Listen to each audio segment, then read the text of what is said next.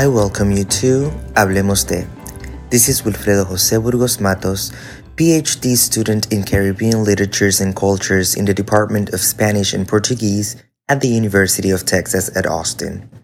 Today, Hablemos de Lesbian Literature in Mexico.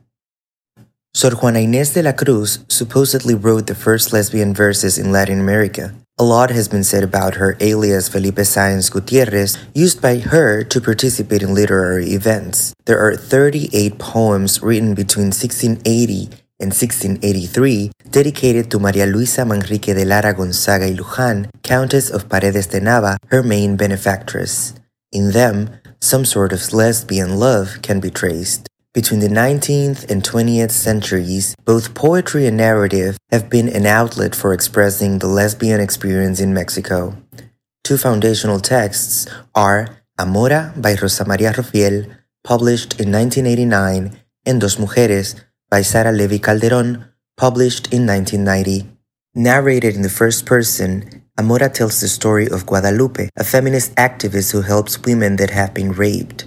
She also writes columns for the magazine Femme and has a relationship with another woman named Claudia. The constant indecisiveness of Claudia and the moral issues she has to be in a homosexual relationship generate in Guadalupe a lot of desperation that she resists due to love.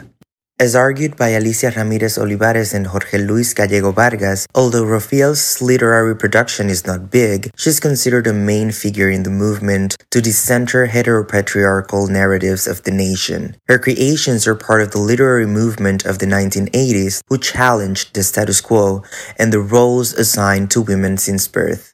On the other hand, Dos Mujeres by Sara Levi Calderon is an autobiographical account of Valeria, a woman that comes from a powerful Israelite family in Mexico. Her parents fled Lithuania, escaping Hitler. This novel presents the tensions between family relations, the authority of the father figure, and women's subjection.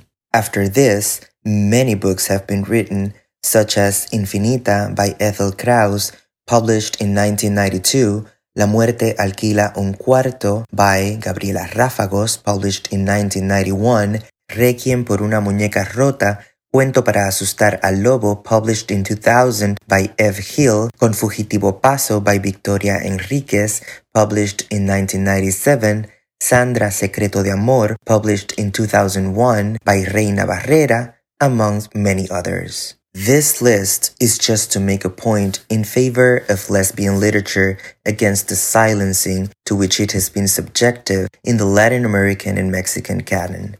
The production is ample, which proves that since very early in the beginning of literature as a form of expression in this side of the world, heterosexist norms were being challenged. Among our guests, we also have the most updated lesbian literature production. Artemisa Téllez is the creator of Cuento Erótico para Mujeres that celebrates 13 years of existence and has been internationally published. Also, Odette Alonso has gifted us a considerable amount of texts that have been recognized internationally. Recently, her book Old Music Island was awarded the Premio Nacional de Poesía LGBTTI in Zacatecas, Mexico. Many others are part of this list in which we aim to be as inclusive as possible to give visibility to a topic that has been neglected in the national discourses of Mexicanness. There are many ways of relating to one another and of being. Today, we celebrate their work and the spaces they have created to voice the multiple experiences of love and life in general, both in Mexico and its diasporas. Thank you for joining us in Hablemos de